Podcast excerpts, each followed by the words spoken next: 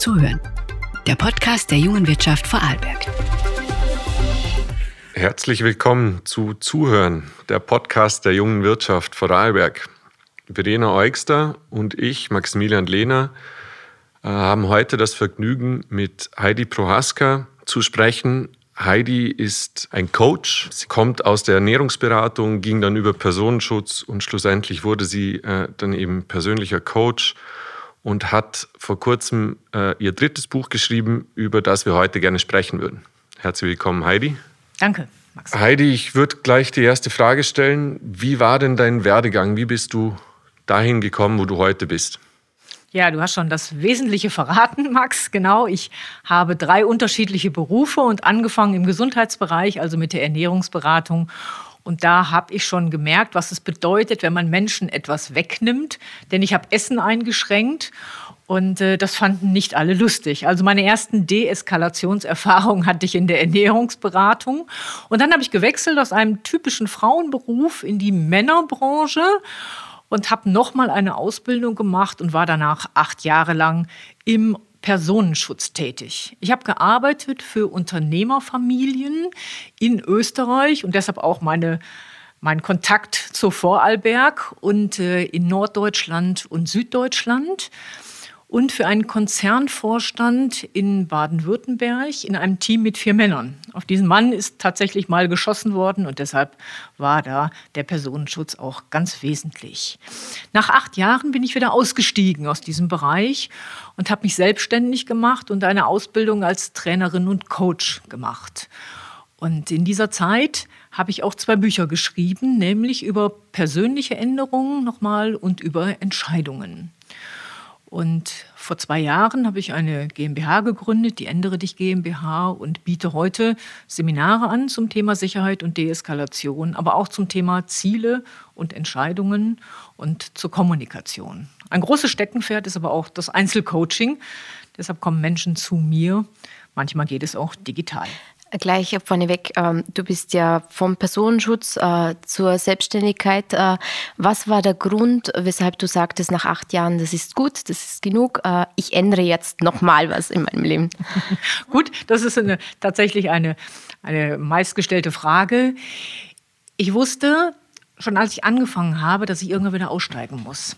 Ich habe das auch nicht gemacht, als ich Anfang 20 war, sondern ich habe die Ausbildung gemacht, da war ich 34.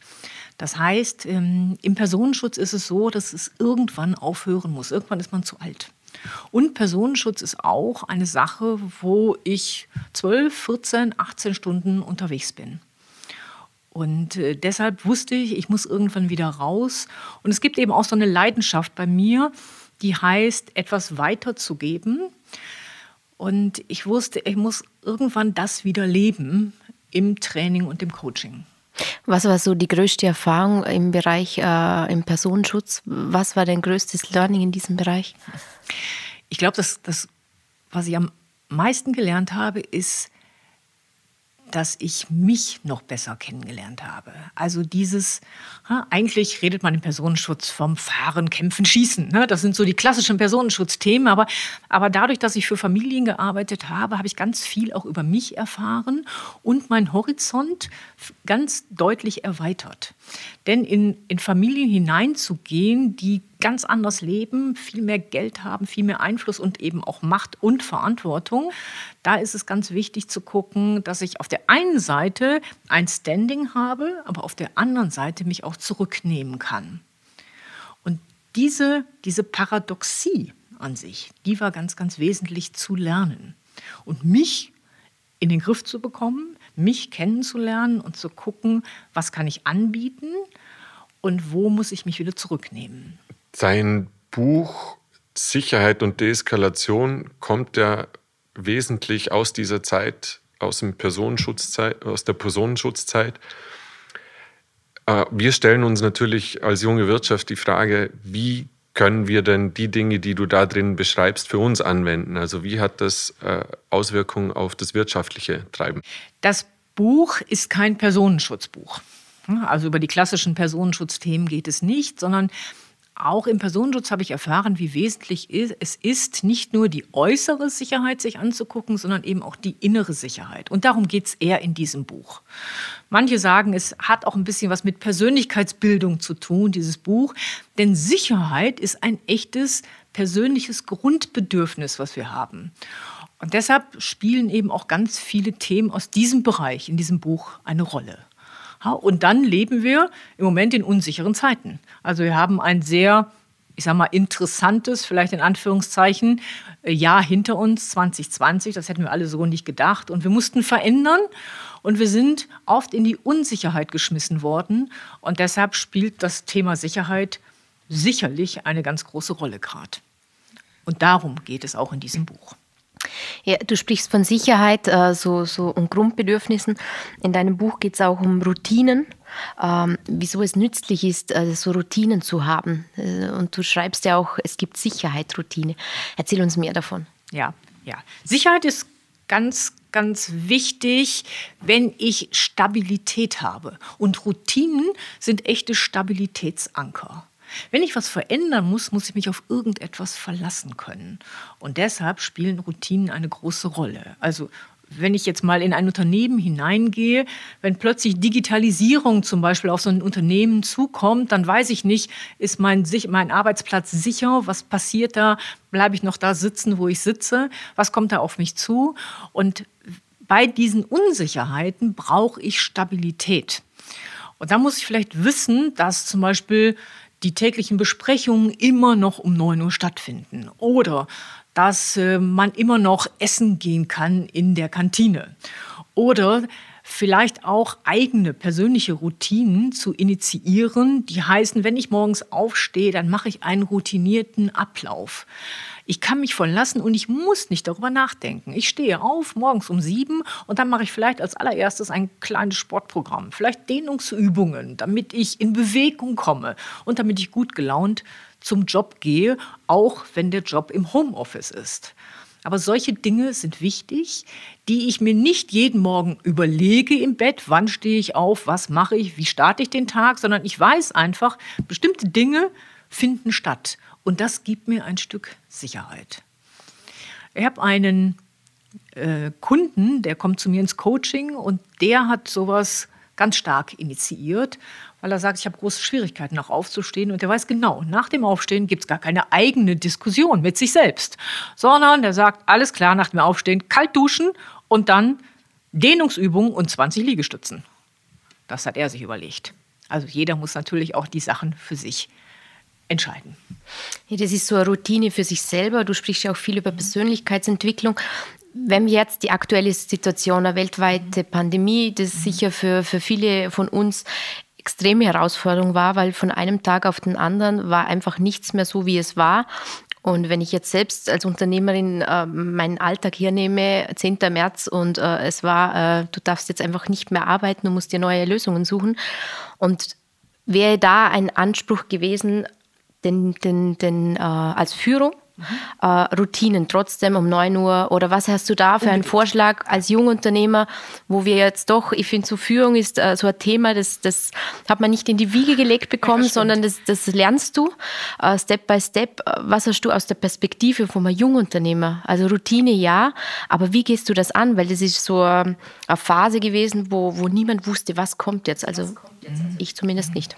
Ja, ja, ich glaube auch, da muss eine Führungskraft erstmal in sich gehen und sagen, okay, was gab es und was müssen wir mitnehmen jetzt in diese neue Routine? Was kann ich den Menschen geben, damit sie sich sicher fühlen?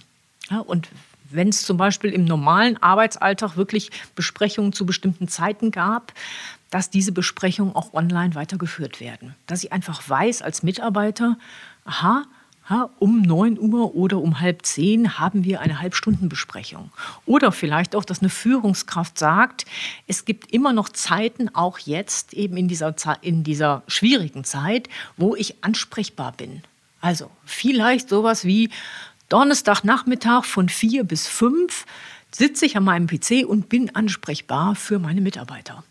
Wenn ihr Probleme habt mit dem Homeoffice, wenn da irgendetwas ist, das ist eine feste Zeit, die gebe ich euch und initiiere die, damit wir in den Austausch kommen und zwar im Vier-Augen-Gespräch daneben.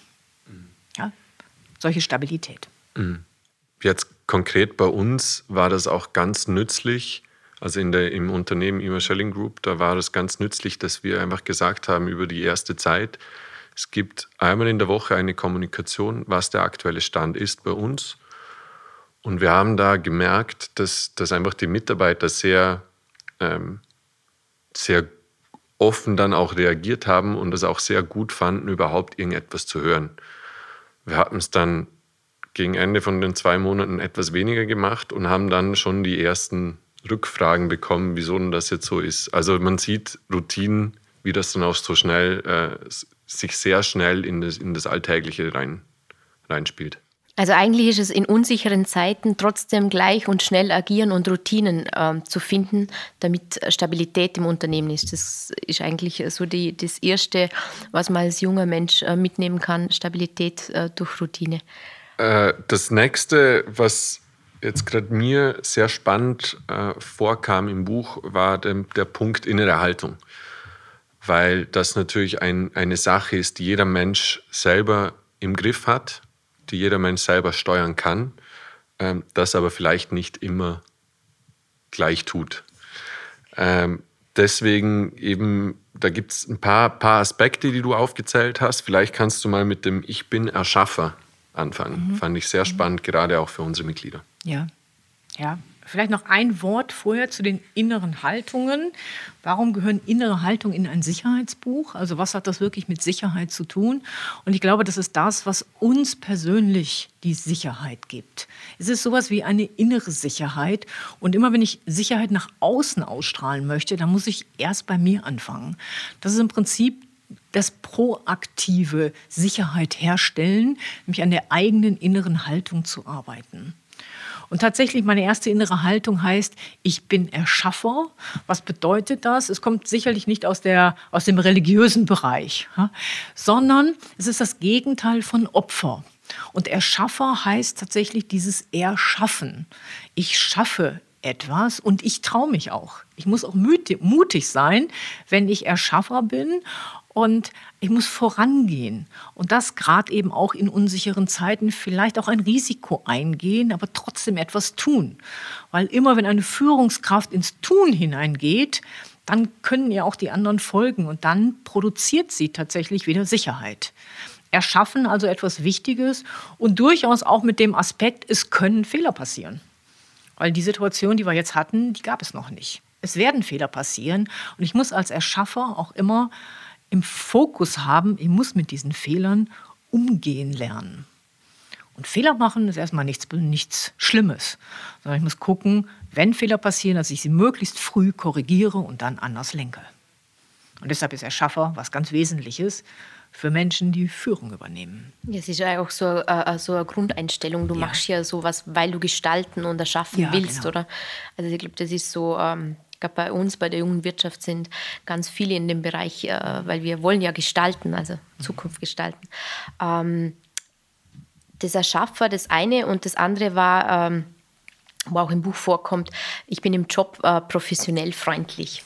Äh, was meinst du genau damit? Du hast auch ein paar, paar Tipps im Buch. Mhm. Äh, ganz zum Schluss äh, des Kapitels sind so 18 Tipps, ich glaube es waren 18, äh, die man Step by Step machen kann. Und eines davon ich, äh, war das Job professionell und freundlich. Ja, ja, das ist richtig. Ja? Professionelle Freundlichkeit. Ich meine damit nicht das Zahnpasta-Lächeln der Amerikaner, obwohl ich das auch manchmal schätze, ne? durchaus. Aber zu gucken, professionelle Freundlichkeit heißt im Kundenkontakt oder auch im Kontakt mit Kollegen, dass ich mich manchmal einfach ein Stück zusammenreißen muss.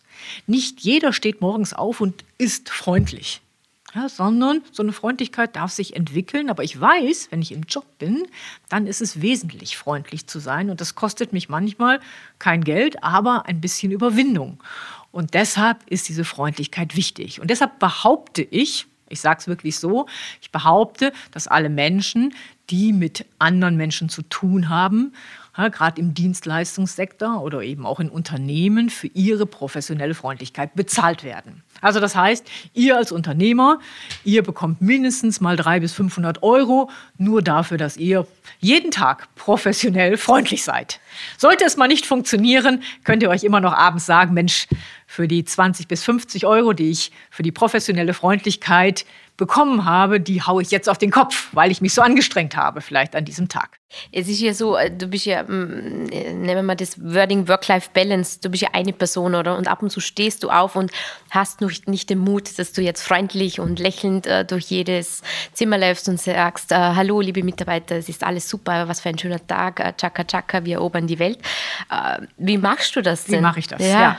Ich bin auch tatsächlich ne, vom Grunde eher kein Mensch, der dauernd lächelnd durch die Welt läuft. Ich habe es gelernt. Ja, ich habe es wirklich gelernt und ich habe es mir antrainieren müssen.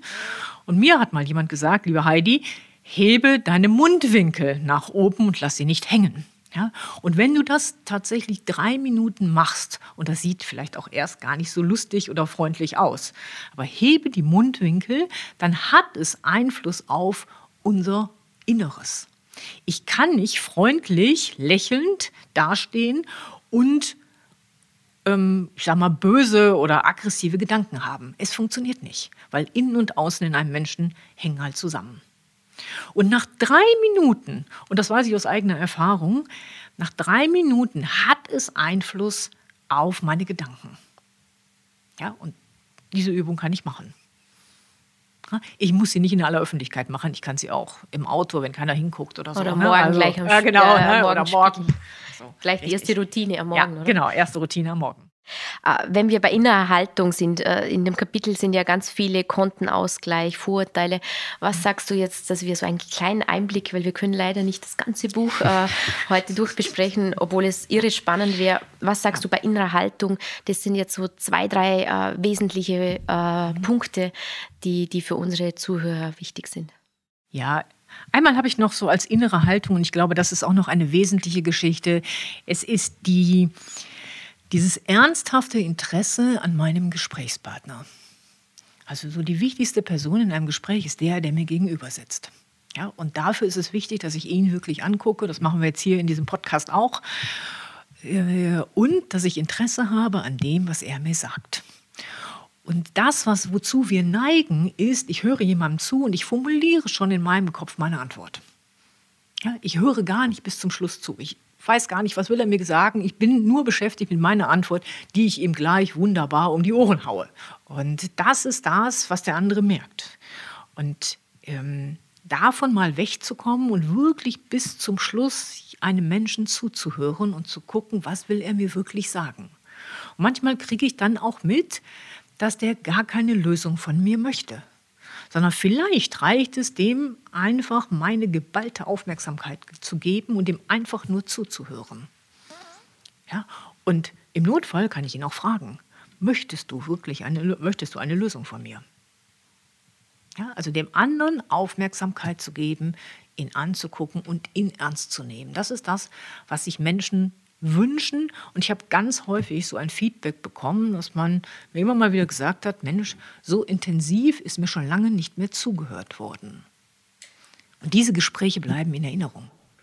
Wenn das jetzt ummünscht in ein Mitarbeitergespräch, dann ist ja oft so, dass sie eigentlich eine Lösung gerne äh, von der Führungskraft oder vom Chef oder von der Chefin hätten. Also zuhören ja, aber eigentlich ist doch die Erwartung vom Gegenüber, vom Mitarbeiter, na, ich hätte gern die Lösung. Das Verrückte bei der Lösung ist, immer wenn eine Lösung von einem anderen kommt, dann habe ich einen Aspekt, der sagt, geht nicht. Ja, wenn die Lösung von dir kommt, dann kann ich mich zurücklehnen und sagen, ja, ja, schöne Lösung, aber geht nicht. Das heißt, wenn ich selbst involviert bin in die Lösung und wenn ich mein Problem zusammenfasse und die Führungskraft mir sehr genau zuhört, dann steckt in meiner Problemformulierung immer auch schon ein Lösungsansatz. Und deshalb lohnt sich das Zuhören für Führungskräfte. Ja? Und wenn ich dann mit dem Mitarbeiter zusammen ihm spiegel, was er mir gesagt hat, und wir zusammen eine Lösung entwickeln, ist der Mitarbeiter sehr viel geneigter, genau diese Lösung auch einzusetzen. Ich denke, das können wir ganz gut anschließen an dem nächsten Punkt, wenn wir schon äh, in dem Zusammenspiel zwischen Führungskraft und Mitarbeiter stecken. Und zwar hätte ich noch gern einfach ein bisschen was von dir über äh, das Dreigestirn Planung, Führung und Strategie gehört. Ich denke, das sind ja drei Themen, die sehr gut zusammenpassen, äh, die sehr eng verwoben sind und die du auch in deinem Buch benennst. Vielleicht hast du da noch mal ein paar Tipps für, für unsere mhm. Zuhörer. Ja, so Planung ist sicherlich eine Sache, über die, sind, über die ist viele Bücher geschrieben worden. Ja, es gibt unglaublich viele Planungsbücher und Planung kommt immer wieder vor.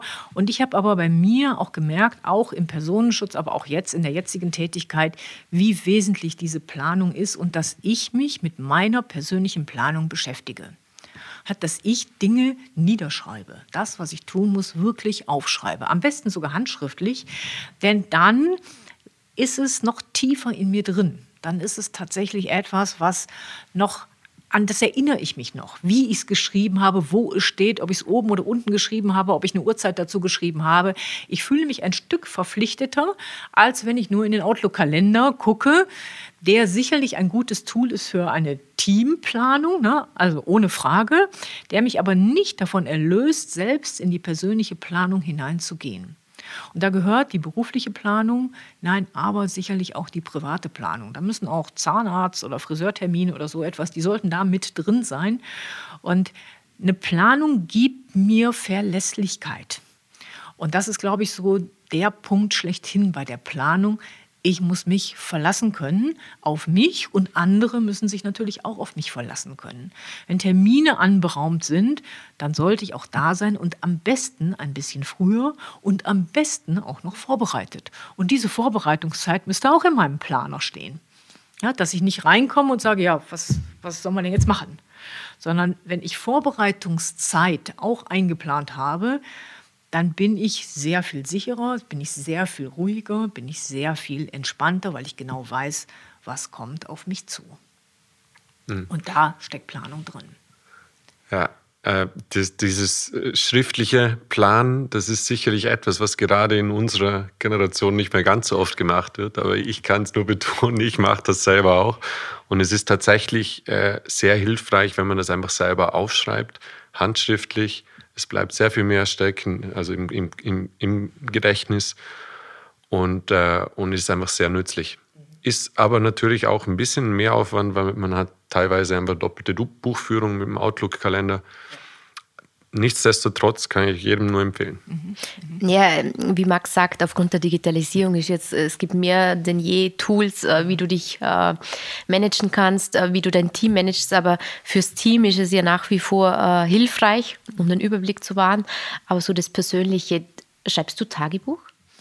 Ich schreibe kein Tagebuch, aber ich zeige dir hier, ich habe so einen Planer, den ja. habe ich auch mitgebracht, den habe ich an sich immer dabei. Und ja da stecken ganz viele Ideen auch drin. Ja. Also nicht nur Planungen, sondern auch, wenn mir Dinge einfallen. Ich bin so jemand, ich muss es niederschreiben und dann kann ich es verarbeiten.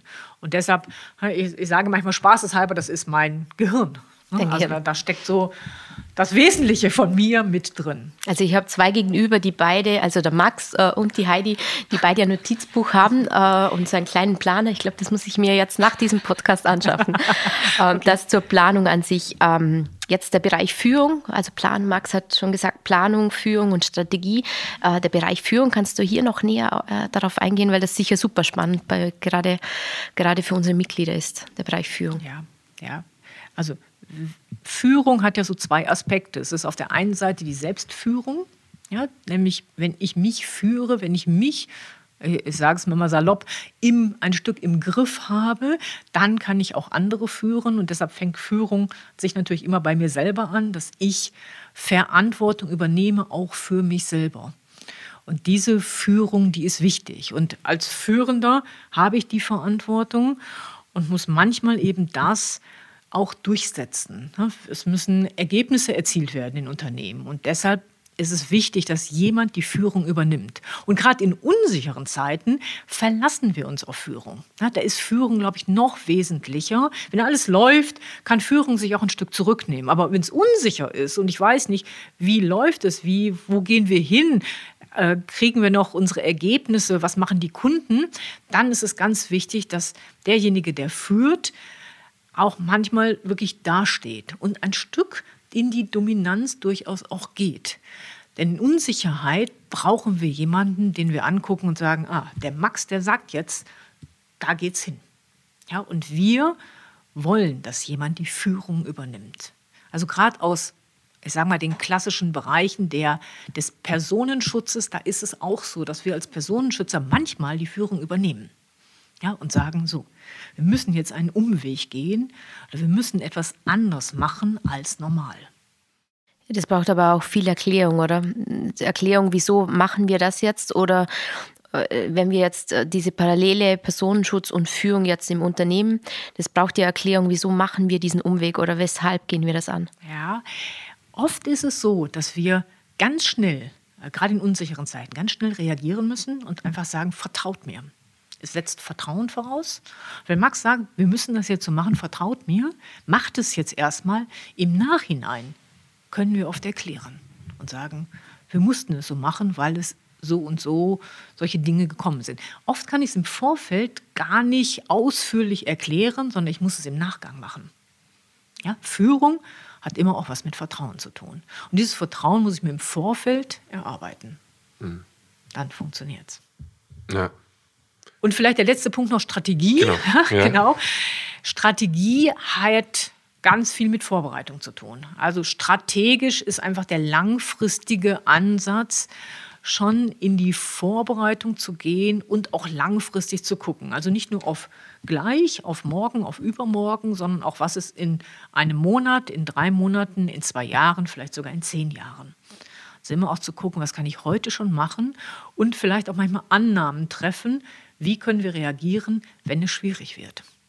Ja, das ist so nochmal die, die, der Klassiker, die Digitalisierung, also was kann ich machen, ähm, damit wir das initiieren. Ähm, damit, was übernehmen wir, wenn sich vielleicht das Land wieder öffnet, wenn es wieder einfacher wird, miteinander in den persönlichen Kontakt zu kommen. Aber was hat sich auch bewährt? Es ist der langfristige Ansatz und es ist manchmal auch Krisen vorwegnehmen. Zur Strategie gehören auch oder, oder auch zur Führung, Planung, Entscheidungen treffen. Und dein zweites Buch war ja Entscheide dich. Ja. Wie trifft man Entscheidungen? Das ist eine spannende, eine spannende Frage und da gäbe es viele, viele Antworten, also gar nicht so die eine Antwort. Manchmal können wir intuitiv Entscheidungen treffen. Wir wissen, das ist so, wir haben es im Kopf, wir wissen, dass wir eine bestimmte Entscheidung treffen müssen, wir können es nur nicht erklären. Das ist das Phänomen der Intuition, denn Intuition ist nicht logisch. Ja, auch in, über Intuition habe ich in diesem Buch geschrieben. Dennoch, das spielt bei der Sicherheit eine Rolle. Noch da müssen wir manchmal sehr schnelle Entscheidungen treffen. Und sonst kann man natürlich Entscheidungen sich angucken und Dinge vorwegnehmen und überlegen, was sind die Konsequenzen der Entscheidung. Entscheidung hat so einen Vorteil. Im Moment der Entscheidung ist jede Entscheidung, die wir treffen, richtig. Ja, ob sie richtig bleibt, können wir erst im Nachgang dann sehen.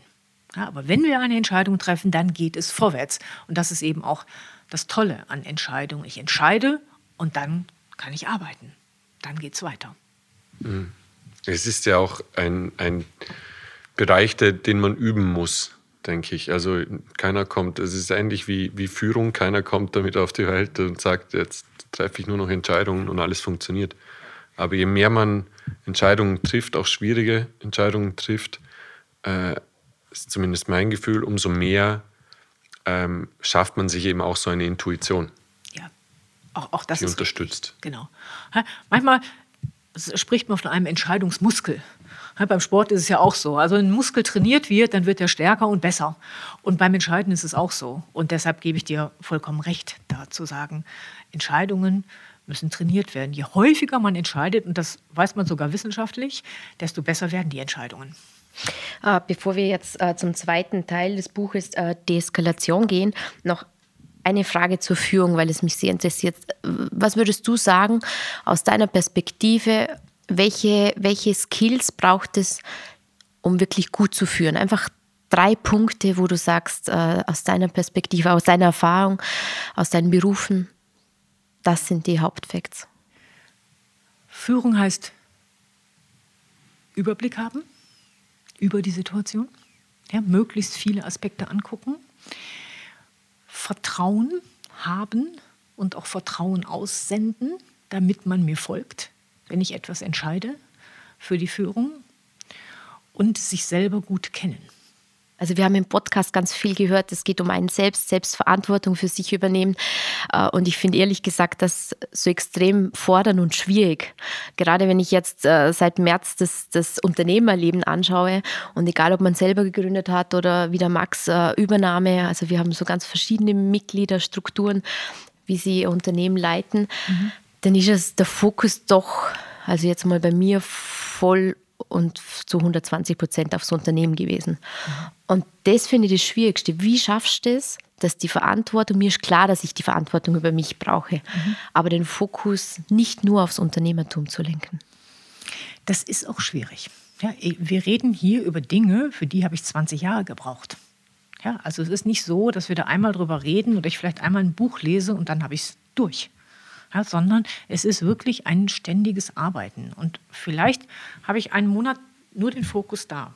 Ich erlebe es tatsächlich am meisten in Coachings, wenn ich längerfristig mit Menschen zusammenarbeite, ne, wo wir dann darüber reden, wenn die so ausbrennen und so fix und fertig sind, was können sie machen, um sich selber wieder zu stabilisieren. Und dann fangen wir an, über uns selber ein Stück nachzudenken und zu gucken, was können wir machen, um uns selber wirklich wieder zu stabilisieren. Und der Blick geht dann wieder auf uns. Ja? Aber ich darf natürlich die Firma, ich darf all das, was um mich herum, nicht aus den Augen verlieren. Was sind so die, die, die Merkmale oder was würdest du sagen aus meiner Erfahrung jetzt im Coaching-Bereich, das waren so, so Punkte, wo wieder schnell Stabilität in das Leben gekommen ist des jeweiligen Kunden? Ist es Sport, ist es Ernährung, das kommt ja in deinem Buch auch mhm. vor. Mhm. Es ist eine, oft eine Kombination und es ist immer die Frage, wo fange ich an? Ich kann mir einen, einfach einen Aspekt aussuchen, wo ich anfange. Ob das jetzt Sport ist oder ob, das, ob ich vielleicht mit einer Routine anfange. Und wenn sie noch so klein ist, also so eine Morgenroutine. Ja, und ich mache das einfach mal drei Minuten. Und ich mache das mal drei Wochen oder vielleicht sogar drei Monate. Einfach ohne drüber nachzudenken. Und ich initiiere Dinge Schritt für Schritt. Nicht mit den Riesenthemen anzufangen, sondern mal klein anzufangen. Und das ist auch das, wo Menschen dann sagen, ah, es geht ja doch. Ja, in diesem Buch sage ich immer, da stehen so viele Dinge drin. Mit diesem Buch könnte man sich auch 20 Jahre beschäftigen. Ja, da werde ich, da kriege ich ganz die Essenzen natürlich auch von meinen 20 Jahren stecken in diesem Buch. Und deshalb kann man das Buch durchaus auch 15 Mal lesen. Ja, also nicht, dass das jeder machen muss, aber da steckt natürlich sehr viel drin. Ja, spannend ist, du schreibst ja am Beginn des Buches, nehmt euch immer wieder äh, Punkte heraus, die jetzt gerade aktuell sind oder die euch interessieren. Darum ist es ein sehr praxisnahes Buch, äh, was man jedem empfehlen kann. Äh, zum zweiten Teil. Der zweite Teil äh, im Buch handelt ja über die Deeskalation. Auch da wäre es gut, wenn du nochmal den Schwung äh, schaffst zu unseren Mitgliedern, wieso das jetzt äh, in, im wirtschaftlichen Bereich gut und wichtig ist. Und dann kannst du ja vielleicht nochmal äh, die ein oder anderen äh, Inputs geben, wie, wie wir uns in, in eskalierenden Situationen am besten verhalten, um mhm. die Situation im Griff zu behalten. Ja. Deshalb vielleicht auch nochmal so der Blick, warum ist Deeskalation tatsächlich überhaupt wichtig und was ist Deeskalation? Es ist die Spitze des Konfliktmanagements und es geht darum, in schwierigen, aggressiven Gesprächen Druck herauszunehmen. Also wirklich Druckminimierung, das ist das Ziel der Deeskalation, damit wir anschließend wieder ins Gespräch kommen und dann vielleicht auch im Gespräch bleiben und im Anschluss erst Lösungen finden. Also Deeskalation bietet keine Lösungen.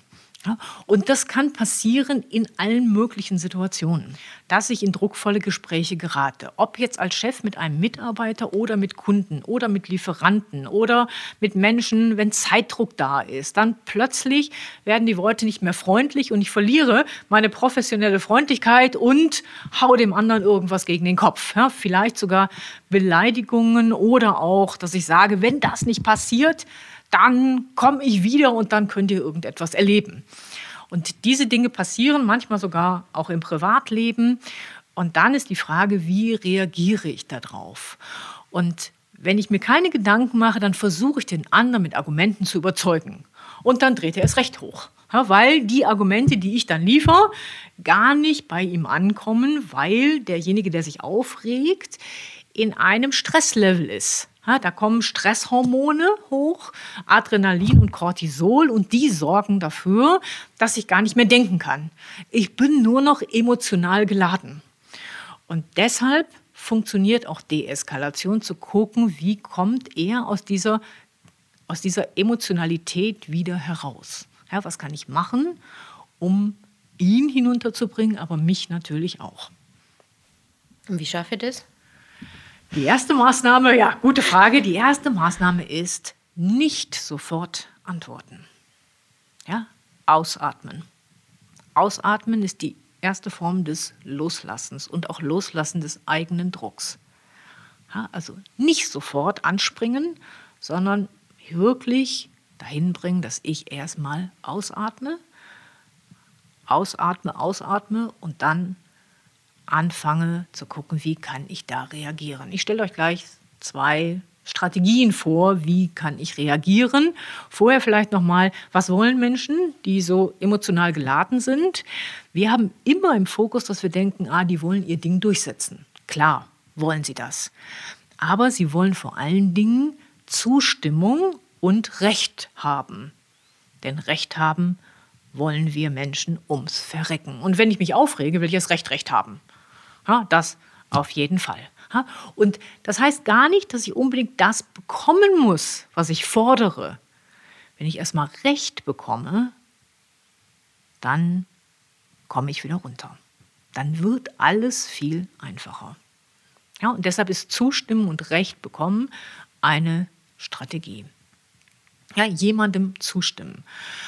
Ja, wenn er sagt, Mensch, Sie hören mir überhaupt nicht zu, ja, dass ich dann einfach als Führungskraft sage, ja, es kann sein, dass ich Ihnen in der letzten halben Minute nicht richtig zugehört habe. Oder dir. Ja, und dann denkt er, hey, was ist denn da los? Ja, ähm, und manchmal sind die Menschen verwundert. Das nimmt ganz viel Druck heraus. Dieses Zugeben, dass es sein kann. Nicht generell. Nicht, dass der Max nie zuhört. Nein, aber vielleicht gerade den letzten Satz, könnten Sie den letzten Satz noch einmal wiederholen und jetzt höre ich Ihnen genau zu. Das heißt, ich kriege in der Situation Aufmerksamkeit und ich nehme den Druck raus und gebe ihm Recht, stimme ihm zu. Das ist eine, das ist an sich der Königsweg der Deeskalation. Das ist das, was Menschen wollen. Das heißt, dem Gegenüber Recht geben, auch wenn nur beschränkt und dadurch eben Ruhe, Ruhe ins Gespräch wieder ja, reinzubringen. Genau. Okay. Ja, das ist eine Sache.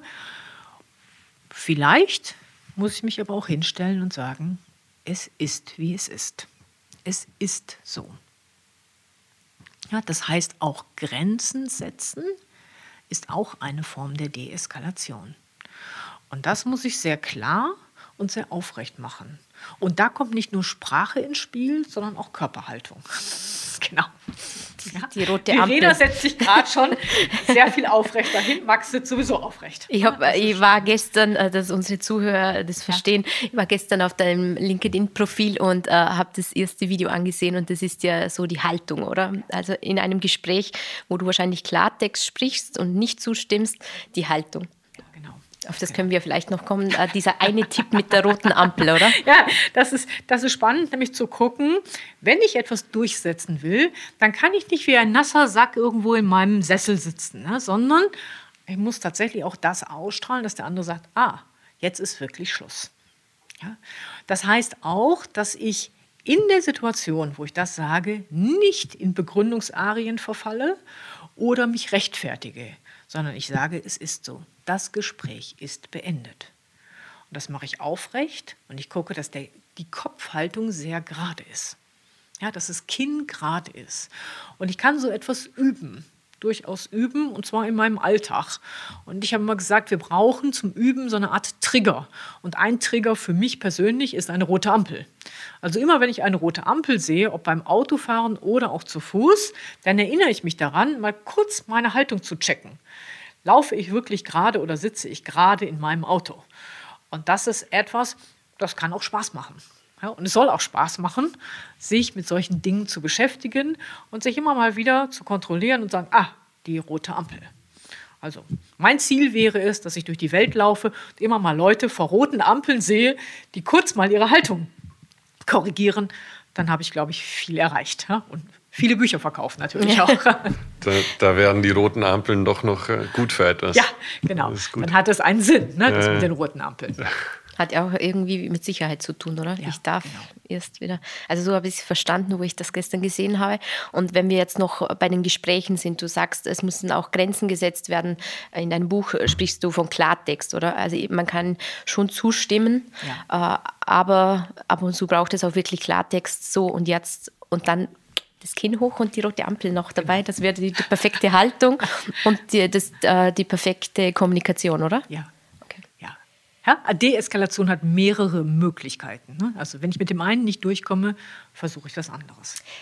Ich würde jetzt gern noch mal, weil ich es so super spannend finde, in den ja. Personenschutz. Äh, hast du dort, wie hast du dort Deeskalation? Weil das ist ja, jetzt reden wir von Führung in Gesprächen. Das ist natürlich eine andere Art, oder? Wir sitzen an einem Tisch, haben ein Gespräch und, und ähm, müssen den Mitarbeiter überzeugen oder ihn motivieren. Wie ist das bei dir als Personenschützerin, wenn du, wenn es komplett eskaliert. Wie bist du damit umgegangen, wenn du, du hast gesprochen, da war äh, ein, eine Person, die du beschützt hast, die, auf die wirklich tatsächlich auch leider geschossen wurde. Wie geht man, weil das sind so die schnellen Sachen, die kann man nicht planen, die kann man nicht vorbereiten, da kann man es keine Strategie geben. Die passieren und dann musst du agieren. Ja, das ist richtig. Also diese Schießsituation war vor meiner Zeit, mhm. ja, aber deshalb hat der Personenschutz bekommen und deshalb haben wir auch geguckt. Und das, was Personenschutz ausmacht, ist aber vor allen Dingen tatsächlich Vorbereitung. Also die, der klassische, äh, die klassische Idee, was ist Personenschutz, ist neben einer Person herzulaufen und Kugeln aufzuhalten. Das ist aber e, wirklich eher Hollywood. Mhm. Ja? Denn das, was Personenschutz ausmacht und so, wie ich auch Personenschutz gelebt habe und wie ich in dem Bereich gearbeitet habe, haben, haben wir zu 80 Prozent eine Art Voraufklärung gemacht. Das heißt, sehr viel beobachtet und man versucht, und das macht eben Sicherheit aus, im Vorfeld Dinge zu eliminieren oder aufzudecken, anzusprechen, im Vorfeld Maßnahmen der Sicherheit zu treffen, damit es nicht zum Äußersten kommt. Mhm. Das macht tatsächlich ein ganz großer Part von Sicherheit.